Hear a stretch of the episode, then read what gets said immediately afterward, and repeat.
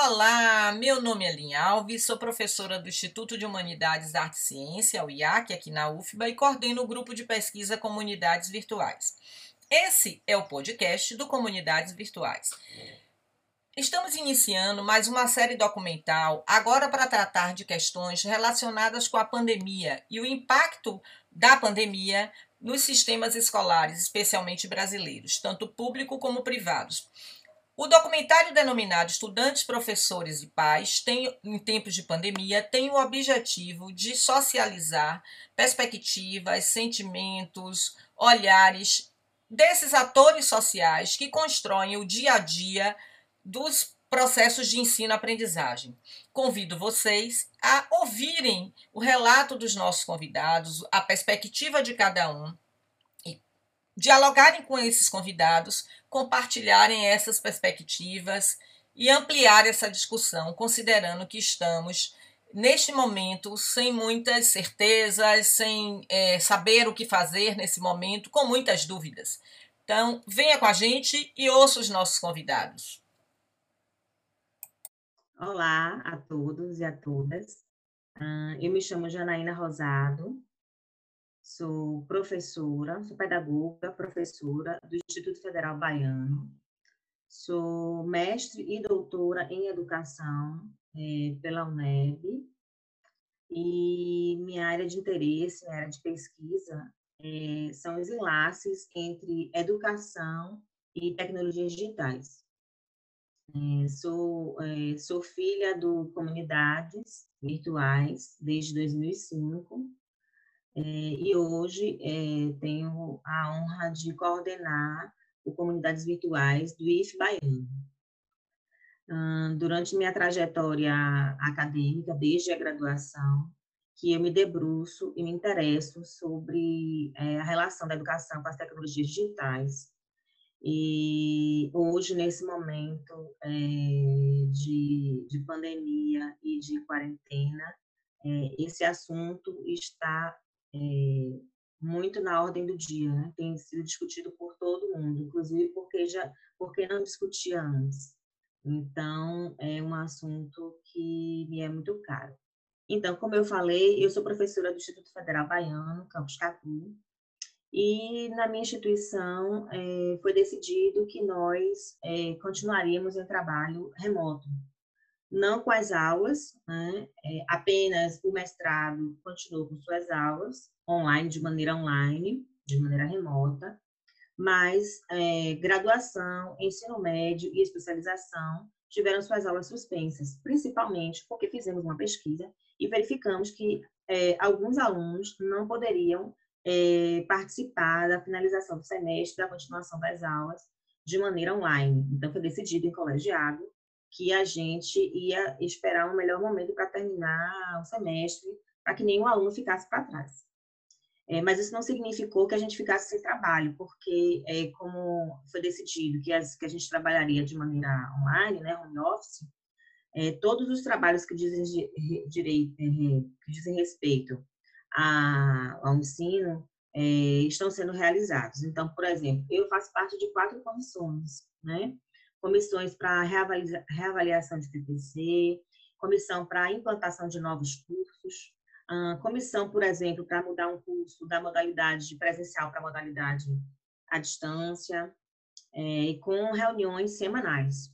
Além disso, nós temos reuniões de colegiado que acontecem de, de 15 em 15, é, e nós conseguimos terminar o semestre, o ano letivo do ensino médio.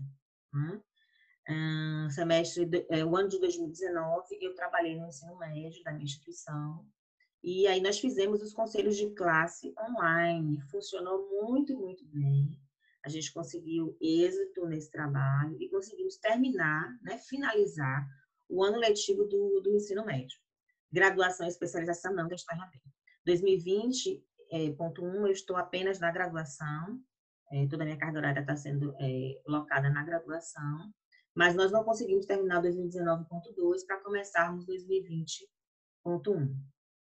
É, mas é, eu, eu posso dizer que o meu trabalho aumentou substancialmente. Eu tenho conversado com os meus pares e eles têm a mesma é, não é impressão, a mesma certeza que eu, né? Eu tenho visto em algumas lives, visto na internet, é, até especialistas dando dicas às pessoas do que fazer nessa quarentena, pessoas que estão com ócio, é, então eles dizem, olha, arruma o guarda-roupa, aprenda uma nova coisa, mas esse ócio de que tanto se fala na internet, eu não encontrei, muito pelo contrário, né? É, o meu trabalho nessa quarentena, ele aumentou significativamente, tanto quanto profissional, como dona de casa, como mãe. É, eu meu dia meu dia de trabalho começa às sete horas da, no, da manhã e vai até mais ou menos oito da noite, né? Porque aqui é, em casa tem duas crianças em idade escolar, é, meu marido também é professor, como eu, então a gente tem uma rotina, né? É, e precisamos dar, nós entendemos que para nossa estrutura familiar a gente precisa dar conta dessa dessa rotina. Então, o meu trabalho, ele se insere aí, da, a gente tem um horário, né? A gente mantém mais ou menos o horário de trabalho, que é de, de 8 a 17, e nesse período a gente tem reuniões, como eu já falei, de colegiado, de comissões, além da leitura de documentos, construção de documentos, e aí correção de atividades que ficaram por ser corrigidas. Eu sou professora também do, do curso subsequente em vendas, que funciona no IF baiano, de, na modalidade EAD, né? E esse curso também não parou, né? Estou aqui lembrando. Esse curso também não parou. Então, eu tenho alunos lá e essa atividade ela é realizada semanalmente, né? Então, semanalmente, eu tenho contato com os meus alunos da EAD é, para orientá-los, enfim, em relação a atividades, correção de atividades. E isso também continuou no Instituto Federal Baiano, Campus Catu. Então, assim, a minha rotina enquanto profissional, ela continuou e acredito que está, inclusive, é, mais, mais pesada nesse momento. Junto a isso, tem a minha, as, as minhas atividades como pesquisadora, né? Então, eu estou me debruçando a escrever alguns artigos, é, principalmente sobre a relação da educação e tecnologias neste momento de, de pandemia que a gente está passando é, fazendo, participando de, de lives, é, ouvindo meus pares. Então, assim, é, é, tenho tentado produzir né, academicamente. É, e então, eu tenho trabalhado bastante. Bom, quando é, começou a quarentena, né, e nós podemos observar que as escolas, né, foram os primeiros foram, foram é, foi um dos primeiros lugares que suspendeu né, as aulas, suspendeu as, as suas atividades. É, a gente pôde perceber que houve uma cobrança muito grande da sociedade, dos pais, das famílias, tanto das escolas particulares quanto públicas, para que hum, fosse dada alguma resposta, né? Como sempre, a escola é muito cobrada a dar respostas, né? E respostas rápidas. Eu acho que esse é um grande problema. Mas, bom, a escola foi convidada, se é assim que eu posso dizer, a dar uma rápida resposta para o que seria feito com as crianças nesse momento que era preciso fazer isolamento social. E aí, é claro que a minha fala, ela é banhada é, pelo lugar que eu ocupo, né? Que é o lugar de professora, é o lugar de pesquisadora desse, desse enlace, como eu falei, né? De educação e tecnologia, Hum, é, é, e também por mãe, né? Que eu tenho dois filhos em idade escolar. Bom, como é que eu percebo isso? É, primeiro, eu, eu, no primeiro momento, lá em março, eu achei que foi tudo muito aligeirado, né? É, era, era tudo muito novo, entre aspas. Às vezes eu não concordo muito com esse novo, porque já estava acontecendo lá é, é, na China, na Europa, e a gente, a gente tinha que imaginar que isso ia chegar aqui para a gente, né? Mas, enfim, de alguma forma foi novo, né? Tendo que lidar com essa situação de todo mundo em casa, sem poder ir, ir, à, escola, nesse caso específico. É, e aí eu achei que, principalmente na escola particular, né? As escolas quiseram dar uma rápida resposta à sociedade. E eu acho que nesse momento houve meio que um atropelamento, não é aquela coisa de trocar o pneu do carro com o carro novo. Então, existi, existem escolas que estavam mais preparadas tecnologicamente, que já trabalhavam com plataformas, né? É, é, online para poder, é, para poder fazer a interação dos alunos. Algumas atividades já eram feitas online e outras não. Né? Eu pude perceber que tinha escola, teve, tiveram escolas de grande porte, de Salvador, por exemplo, que, que começaram a implantar essas plataformas naquele momento. E aí foi um grande alvoroço, né? porque tanto professores é, quanto alunos e pais tiveram que se adaptar àquela, àquele novo espaço. Né? Outras escolas já tinham esse espaço, trabalhando junto com ah, as aulas presenciais, então não foi tão impactante. Porém, é, esses espaços funcionavam meio como é, complementares, eles não eram o espaço né, ah, educativo. É, e na escola pública, a gente pôde observar que não, não, como não há esses espaços, essas plataformas online, ah, existiram outras, outras maneiras, né, de, de fazer esse trabalho é, remoto, é, que eu não sei se efetivamente deu, funcionou, mas o que eu posso observar é que pais vão à escola buscar atividades, mas eu não sei dizer efetivamente como isso, isso acontece e, e qual é o resultado, né, desse, desse processo. Bom, o que eu observo, é, eu vou falar do, do, do, do, ambiente que eu, tenho, que eu tenho acesso, é que neste momento né, de, de, de pandemia, a grande diferença para mim é, é, que os pais estão na cena pedagógica, né? a família inteira está. Né? Quando você passa a ter aulas online, aulas remotas, é, você não dá aula só para os alunos, né? Os pais estão ali também. E isso faz uma grande diferença, uma grande diferença no processo educativo, no processo de ensino-aprendizagem. Mesmo quando esse aluno, e eu estou falando desde a educa, da educação infantil até o ensino médio, né? Então, quando as aulas passam a ser remotas, a família está na cena pedagógica de uma maneira ou de outra. Hum, e as escolas e, as, e, a, maioria das famílias continuam preocupadas com, com o conteúdo, né? E o momento é de você ressignificar, porque o que é importante neste momento para a gente é a saúde, né? E há um grande aprendizado nesse isolamento. Então, eu penso que escola, professores e família devem juntos é, tentar tentar trilhar um caminho para para este aprendizado, para o que está aí posto, e se preocupar menos com os conteúdos escolares nesse momento. Né? Mas o que a gente viu não foi isso, foi uma correria para dar conta do conteúdo, para, para que esse para que é, é, não, não, as pessoas não se sentissem tão fora do normal, né? Outra coisa que a gente ouve muito é vamos voltar ao normal, quando vamos voltar ao normal? E a gente precisa compreender, eu acho, é, que esse, esse normal ele não vai ser como a gente como, como era antes, né?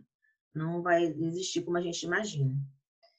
Então, o que eu vejo é que as escolas é, meio que se atropelaram no início, é, algumas não conseguiram dar a resposta que deveriam ou que precisariam, é, mas vejo que é um esforço conjunto da, dos professores, dos profissionais da escola, seja por questões financeiras, para manter o laço financeiro do aluno com a escola, ou por questões ideológicas de aprendizagem, né? porque a gente sabe que as duas coisas acontecem, não é porque é uma escola particular que ela não vai ter uma ideologia de aprendizagem, interesse pelo aprendizado do aluno, não, ela tem.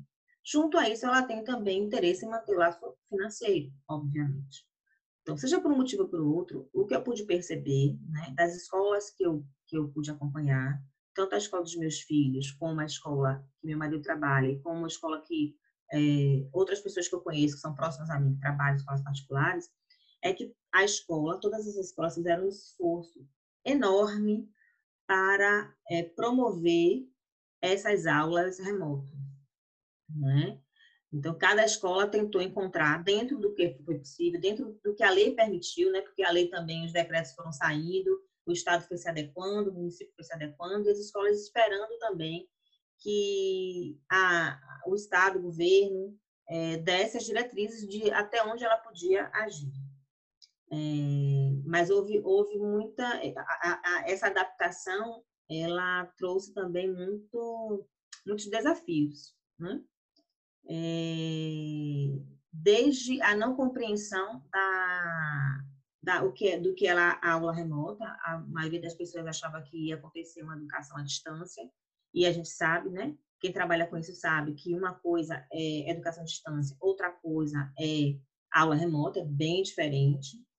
Hum, até pais, como eu ouvi, é, que querem que a educação infantil, por exemplo, aconteça nas quatro horas que acontecia regularmente na, nas aulas presenciais.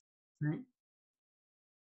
É, eu, eu escrevi um artigo é, sobre esse, essa relação do, dos professores com seus alunos, mediados pela tecnologia digital, agora no momento da pandemia, e também é, tendo como é, partícipes da cena pedagógica os pais. Porque a gente pode perceber que os professores, eles têm feito todas as, as uh, todas as relações possíveis, eles têm feito todas as eles têm feito tudo o que é possível para que crianças e pais se sintam à vontade, né? E diante dessa necessidade, e diante da, da, da, das aulas remotas, o que ficou muito evidente é que cada família é, gostaria de fazer adaptações à sua realidade. Né? E muitos pais, eles não têm é, interesse ou desejo é, em participar dessa aula junto com os alunos. Por que eu estou dizendo isso? Não só como pesquisadora que li muitas coisas, mas principalmente como mãe, é, que, que sou mãe de duas crianças, uma de 13 anos, que está no sétimo ano, e outra de 5 anos, que está no grupo 5. E aí eu apresento para vocês duas realidades completamente diferentes, né? dentro da mesma escola. Meus filhos estudam na mesma escola, é, mas as realidades né, de cada um são diferentes com a minha filha, de 13 anos, está no sétimo ano. Ah, funciona das 8 às 12h30. Né? Ela tem aula de 8 às 12h30, todos os dias. Ah, e eu, enquanto é, pesquisadora e professora, acho muito tempo, inclusive, acho que não deveria ser isso tudo. Acho que em alguns momentos fica enfadonho, é, mas ela gosta, né? E isso é importante, eu ouvi-la. Ela gosta, ela, ela diz, olha, minha mãe, Hum, eu não vejo problema em ficar de 8 às 12 meses assistindo aula. Eu sinto falta de, de, dos meus amigos. Eu sinto falta de, do contato com, com a maioria, né? Porque com as amigas mais próximas ela não tem. Mas ela disse que não se incomoda e funciona. Ela fica no quarto dela, né? Ela fecha a porta, ela acorda cedo, ela se arruma, né? E ela senta na frente do computador, com o celular dela do lado e fecha a porta e aí ela tá na sala de aula para ela funciona, né? Assim, o que é que eu digo que funciona? O laço está mantido. Eu não estou aqui é, é, falando de conteúdo, né? Apesar de eu achar que está tá tendo bastante conteúdo, é uma das queixas dela que tem muito conteúdo, muito dentro de casa. Mas o que é que me interessa nessa relação da escola com o aluno é o laço. É o laço da, da criança com o professor, da criança com a instituição. E esse laço é, ele é mantido em relação à vida. Né? Ela vê sentido naquilo ali. Então, com a minha filha do sétimo ano, eu posso dizer que funciona. Reservadas devidas proporções, reservado tudo que a gente tem que é, refletir em relação a uma aula remota dentro de uma pandemia, ok? Existem relatos de pais e mães que adentram o espaço escolar, né, aquela a sala de aula, que entram, que falam, mas também são poucos casos e eu acho que as pessoas vão se adequando. Já em relação ao meu filho de cinco anos, a história é outra, é completamente outra.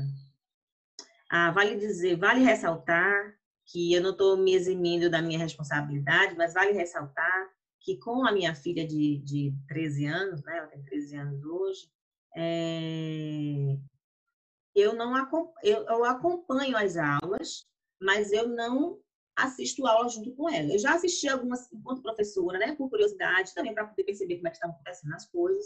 Então, eu assisti algumas aulas com ela, de vez em quando eu chego, ouço, mas ela tem uma outra autonomia, né, para poder é, seguir com o curso. Mas o meu filho de cinco anos, não, ele precisa da mãe é, do lado, né, da mãe, do pai, do lado. E isso faz uma grande diferença. Vejam vocês que eu sou professora, eu sou da área, né, e realmente essas aulas remotas para educação infantil, elas são muito, muito estressantes para pais e para crianças também. No caso dele, é, é uma hora por dia. E pasmem vocês, tem pais que reclamam, que querem as quatro horas. Veja bem, uma criança de cinco anos em frente ao computador cinco horas. Não, ia, não, ia, não ia dar certo, né?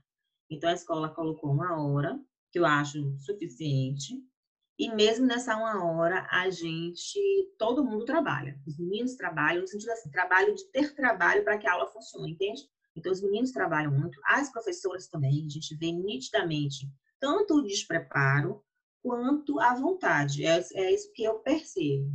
As, as professoras estão despreparadas, né? As professoras e os professores estão despreparados para o online, estão aprendendo agora,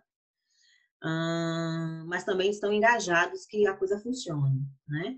E a família também, esse tripé aí que a gente falou, a gente sempre falou desse tripé a vida inteira, minha vida toda de educadora, a gente fala do tripé escola, escola, família e criança e aluno, e nunca se viu tanto isso junto como agora nesse momento de pandemia, né? Nesse momento de isolamento que a gente está fazendo essas, essas aulas de maneira online. Então, professores, crianças e pais e família têm trabalhado muito para que a coisa funcione.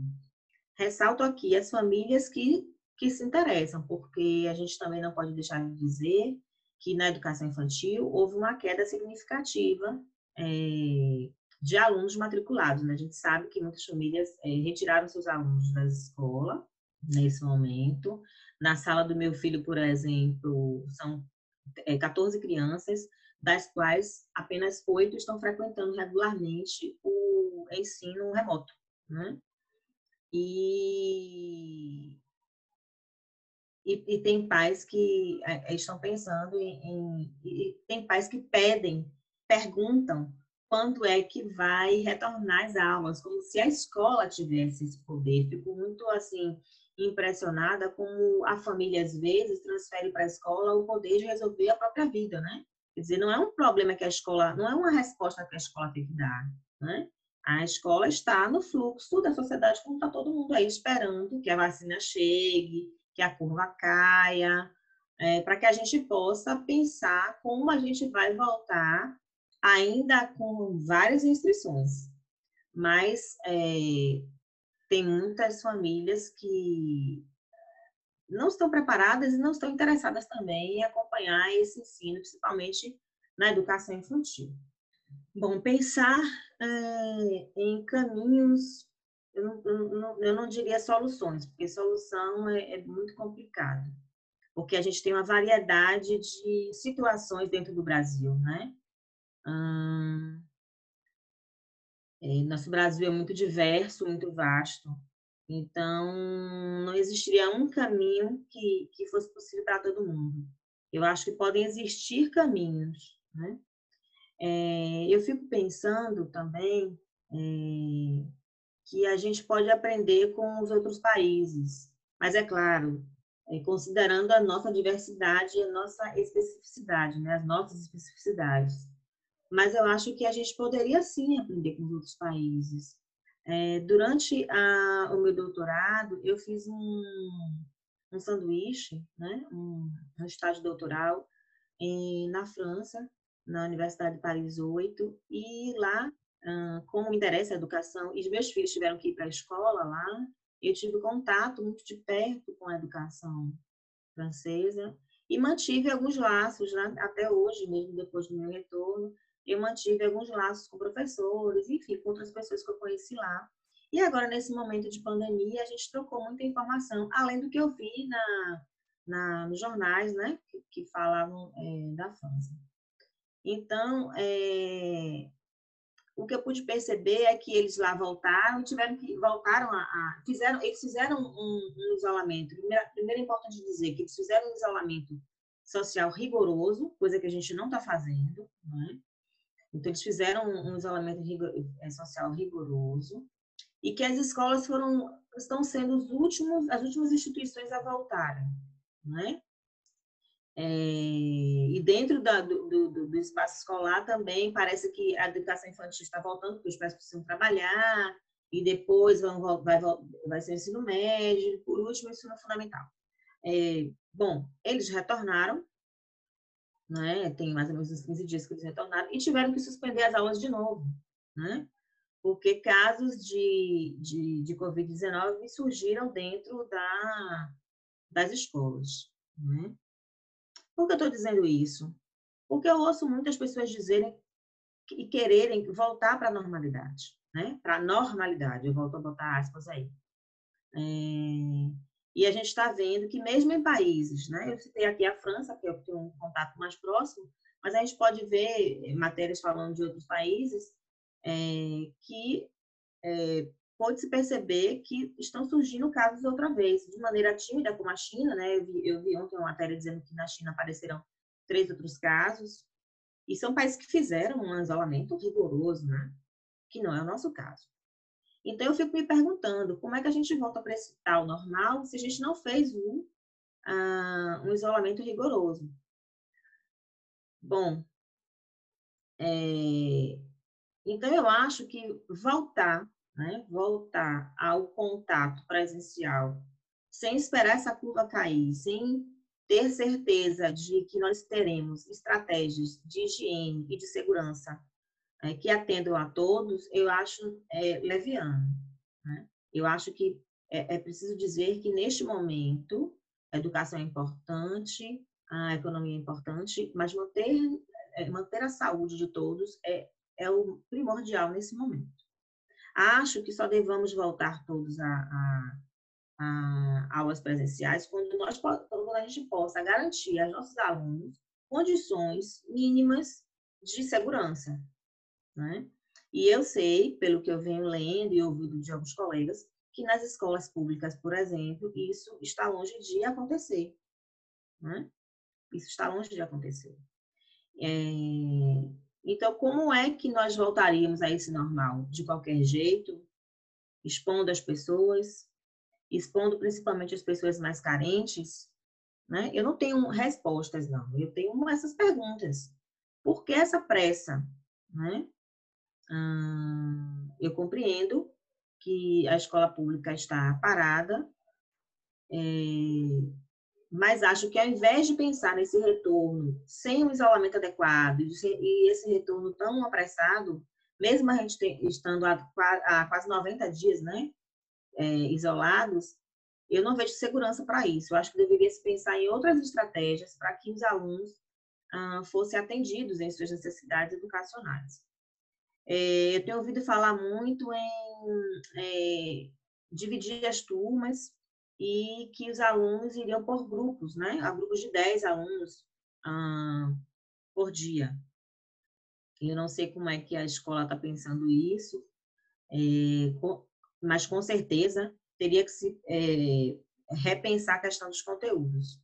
Eu acho que isso tudo está muito ligado, essa, essa, essa pressa, o que eu denomino pressa de voltar. Eu sei que tem muita gente que não concorda, mas é a visão que eu tenho nesse momento. É, que isso está muito ligado, primeiramente, à negação do que está acontecendo. Então, a gente passa aí por algumas etapas. Primeira, ao meu ver, é a negação, né? Houve um momento enorme de negação do que estava acontecendo. Então, quando você nega algo, você, né, sendo bem redundante, você não aceita que aquilo está acontecendo. E se você não aceita que aquilo está acontecendo, você não pode pensar em estratégias para seguir. Você está num movimento ainda de negação. Né? Depois desse momento, que eu não sei nem se passa totalmente, mas a gente pode falar depois de um momento de acolhimento, de aceitação mesmo. Olha, está acontecendo a pandemia, a gente tem que ficar em casa mesmo, quem pode, né? Quem todo mundo pode. E vamos ficar em casa. E aí, a partir de agora, a gente vai pensar nas estratégias. Então, eu acho que houve um movimento é, de negação, de aceitação, e agora que começamos a pensar como vamos fazer só que a pressão já está muito grande para que se retorne né, às aulas, o comércio, etc. A gente teve aí 90 dias e que eu posso dizer que algumas instituições se prepararam e a maioria não se preparou para esse retorno. Né? A maioria das instituições não prepararam seus profissionais. Né? Eu conheço várias que não prepararam, que até ficaram trabalhando muito, mas que não pensaram em ah, dar condições né, de formar os seus professores para as atividades remotas. Porque, assim, é, eu sei que eu vivo numa bolha de que a maioria das pessoas que eu conheço, dos meus pais, dos meus colegas, sabem lidar com a tecnologia digital. Mas eu sei que existem, fora dessa bolha, a, a, a maioria dos professores, alunos e família não sabem lidar, não compreendem, não aceitam, né? A gente pode observar agora, nesse momento de pandemia, é, eu como pesquisadora principalmente, pude perceber que é, a, a, as pessoas começaram a olhar as tecnologias digitais com outros olhos, né? Coisas que elas já faziam, é, elas aprimoraram, coisas que, ela não faz, que elas não faziam, elas começaram a fazer, elas começaram a perceber que as tecnologias digitais estão para além das redes sociais. Nada contra as redes sociais, elas são ótimas. Mas é, a gente começou a perceber que existem vários usos, né, e várias possibilidades de interação né, nas redes sociais e, e na tecnologia, nas tecnologias digitais, de uma maneira geral. Então, eu pude perceber que pessoas que, é, por exemplo, preferiam ir a bancos, né? Eu conheço pessoas que preferiam ir a bancos e agora tiveram que baixar os aplicativos e trabalhar online, né? E perceberam como é fácil, é, como é simples, assim, no sentido de facilitar a sua vida e como é uma opção, né? saíram do lugar de demonizar as tecnologias digitais para um lugar de tentar compreendê-las e ver a aplicabilidade em suas vidas. Né? Então, isso aconteceu também dentro da, da, educa, da educação. Né? Algo que a gente já vinha vendo que era possível, uma educação híbrida, né? do presencial com online, a gente viu que agora foi acelerado pela, pela pandemia. É óbvio que eu sei que tem empresas que têm maior interesse que a educação online aconteça, é, é, que existem desejos, interesses financeiros e mercadológicos por trás desse movimento de, do ensino online, eu sei disso. É, como há interesse financeiro por trás de várias coisas na vida e a gente não deixa de fazê-las, a gente adapta a nossa realidade. Então, o que eu, o que eu penso é, para um futuro a médio prazo é que a gente possa se capacitar, né? que é, é, professores instituições, de uma maneira geral, possam se capacitar. Eu tenho um, eu tenho um certo receio dessa, desse retorno, aí depois a gente precisa de novo se isolar, né? E aí o que, que acontece? A gente retorna e aí reinicia um processo na escola, porque é um reinício, não vai pegar de onde estava, é um reinício. Aí depois a gente precisa se isolar outra vez e volta para o online completamente, tem que reiniciar de novo, entende? Então, disso eu tenho medo, isso eu acho que não funciona, né? Hum, porque eu acho que a gente não deve ser ingênuo e achar que não vai acontecer. Pode acontecer, sim, sim, em outros países está acontecendo. Outros países que fizeram o isolamento social de maneira muito mais rigorosa do que nós fazemos. E que do que nós fizemos estamos fazendo, né? Então pode acontecer uma outra onda, como a gente ouve, né? Uma segunda onda. Na verdade, nós estamos na primeira onda ainda, né? Mas quando a gente resolver voltar, quando, enfim, eu não sei quando é que isso vai acontecer, fala-se em julho. Eu acho incrível quando as pessoas falam em retornar em julho. Eu, eu, me sinto vivendo em outro planeta, mas as pessoas falam em retornar em julho, educação infantil retornar em julho. E eu acredito fortemente que a gente vai ter que fazer outros momentos de isolamento. Então, esse ir e vir eu acho complicado e pernicioso para a educação, né? Porque agora, com a pandemia, alunos, professores e família tiveram que aprender e ainda estão aprendendo a se relacionar com a escola de maneira online, né? E problemas, problemas acontecem. E a escola está aprendendo a lidar com esses problemas. Eu posso aqui dizer de um problema que aconteceu recentemente com ah, no grupo da minha filha, a professora pediu uma atividade né, em grupo, como acontece sempre. Os alunos, de maneira autônoma, né, porque tem entre 12 e 13 anos, resolveram montar um grupo de estudo para discutir o trabalho no WhatsApp. Ótimo, ótimo. Mas aí, uma mãe, eles, eles divergiram, né? Normal, faz parte do crescimento deles. Eles divergiram entre eles e uma mãe resolveu entrar no grupo, né? invadiu aquele espaço dos alunos, né? E para meio que coagir essas crianças a aceitarem a opinião da filha dela. Veja, isso aconteceu, isso é verdade. Né? Eu, eu vi isso acontecer. Eu li as mensagens da mãe. Quer dizer, então isso gerou o quê? Um descontentamento das outras, dos outros pais, né? das outras famílias, das crianças, que as pessoas se sentiram coagidas e até ameaçadas, né? Houve um tom de ameaça. E os pais entraram em contato de uma maneira, é como se fosse uma avalanche, né? Todos os pais entraram em contato com a escola e a escola teve que resolver isso, que a escola não tem domínio exatamente, né? É uma coisa nova dentro desse novo cenário. Então, é isso que eu estou falando. A escola está aprendendo a, a, a, a, é, a, ter essas aulas online, né? E os pais estão aprendendo que também tem limites, porque, infelizmente, a, a, o limite do online, ele é muito... Ele é, ele é quase invisível, as pessoas não percebem, né? Então, é, não, não tem, como não tem uma barreira física, né? Porque se fosse na escola, a mãe teria que ir na escola, encontrar o grupo lá estudando e lá dentro, ela ia ter que fazer isso lá dentro. Mas no online, ela se sentiu à vontade para fazer, né? Ela não percebeu o limite dela, nem a barreira dela, e a escola está lidando com isso. Todo mundo, na verdade, está lidando com isso. É, eu acho que a escola particular, nesse momento, está num lugar um pouco mais confortável. Eu não digo que é 100% bom, nem que está tudo resolvido, não. Existem muitas questões. Mas é, a gente sabe que, acredito que todos os alunos da escola particular têm condições de manter suas aulas de maneira online, né, até que possam retornar com segurança. A grande questão são os alunos da escola pública, né? E aí eu me coloco também como professora da graduação dos meus alunos, né? Eu, eu trabalho na instituição pública e é, eu tenho alunos que eu tentei terminar o semestre, né, no curso que eu sou professora, e um aluno não pôde, porque ele tinha questões tecnológicas que ele não tinha como resolver.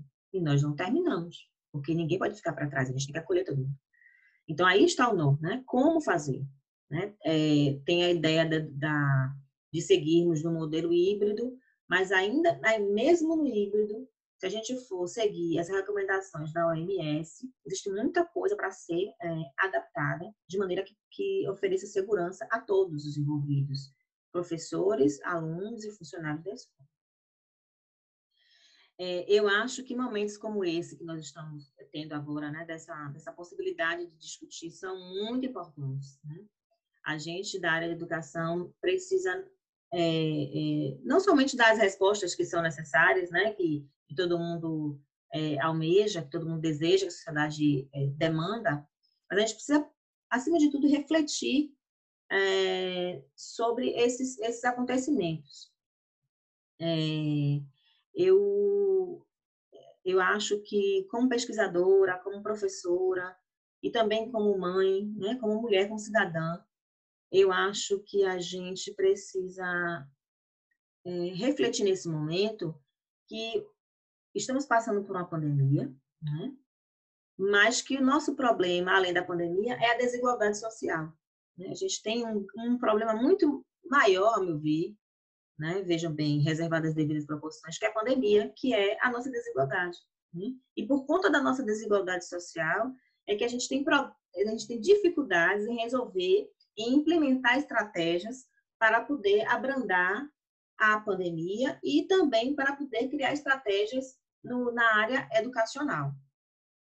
É, mas o que eu queria dizer assim que, além disso, é que eu acho que a gente tem que ter calma, né? ter renovar o fôlego a cada dia, né? ser persistente, ser resiliente eu acredito que isso vai passar, só não sei quando, nem acho que é tão rápido. Então, a gente precisa cuidar, é, além da questão educacional, e eu acho que a escola também está, é responsável por isso, a gente precisa cuidar da saúde mental das crianças, né? Então, por isso que, para mim, o vínculo com a escola ele vai muito além da questão dos conteúdos e da questão das notas. o vínculo com a escola, é, a escola como lugar de afeto e de acolhimento também neste momento. Eu sei que é difícil, não é fácil, mas eu acho que a gente precisa pensar é, na saúde como um todo, tanto a saúde física como a saúde é, mental. Eu é, penso todos os dias que a gente deve manter, tentar manter a nossa sanidade, né? E das nossas crianças, né? Dos nossos alunos, dos nossos filhos, tentando fazer com que essa jornada, né? Que dessa dessa quarentena, ela no final, ao final, a gente possa refletir sobre quais, quais foram os aprendizados. Né? A gente já sabe alguns, né? Principalmente que a saúde é importante, ah, que cuidar do outro é importante, que pensar na desigualdade como um problema de todos é muito importante. Então, essas coisas a gente precisa fazer com que as nossas crianças também percebam, né? Eu acho que a pandemia, pelo menos aqui na, na, na minha casa, a gente tem conversado muito sobre como a gente protege o outro, né? Como é que a gente consegue, até onde a gente consegue se proteger, obviamente, mas proteger o outro também. Por que usar máscaras, né? Só para se proteger? Não, usando máscara a gente protege o outro também. Então, eu acho que essa questão da solidariedade, esses, esses valores humanos, eu acho que é o que a gente mais precisa trabalhar nesse momento. E a gente precisa continuar com força, é, não, é, não ficar desmotivado diante de tudo que vem acontecendo, mas a gente precisa é, continuar e pensar, continuar pensando as estratégias para tentar acolher todos os alunos, mesmo nessa diversidade imensa que é o Brasil, né? Eu estou falando é, muito especificamente do, do, meu local, mas a gente acaba ah, analisando que tem tem alunos, por exemplo, da zona rural, que não tem, que não tem condições de, de, de ter internet funcionando ah, com qualidade, enfim, tem muita diversidade, né? Então, o que eu quero dizer é que a gente tem a força, que isso vai passar e que quando isso passar, né? Quando passar, a gente não sabe quando, mas quando passar, a gente esteja bem de saúde para retornar ou para continuar. Espero que tenham gostado desse nosso episódio. Se gostou, dá uma curtida, compartilhe e siga a gente nas redes sociais. Mas se você quiser ver o documentário em imagem e movimento, se cadastre no nosso canal no YouTube e fique por dentro de nossas publicações. Até breve, fique em casa e use máscara.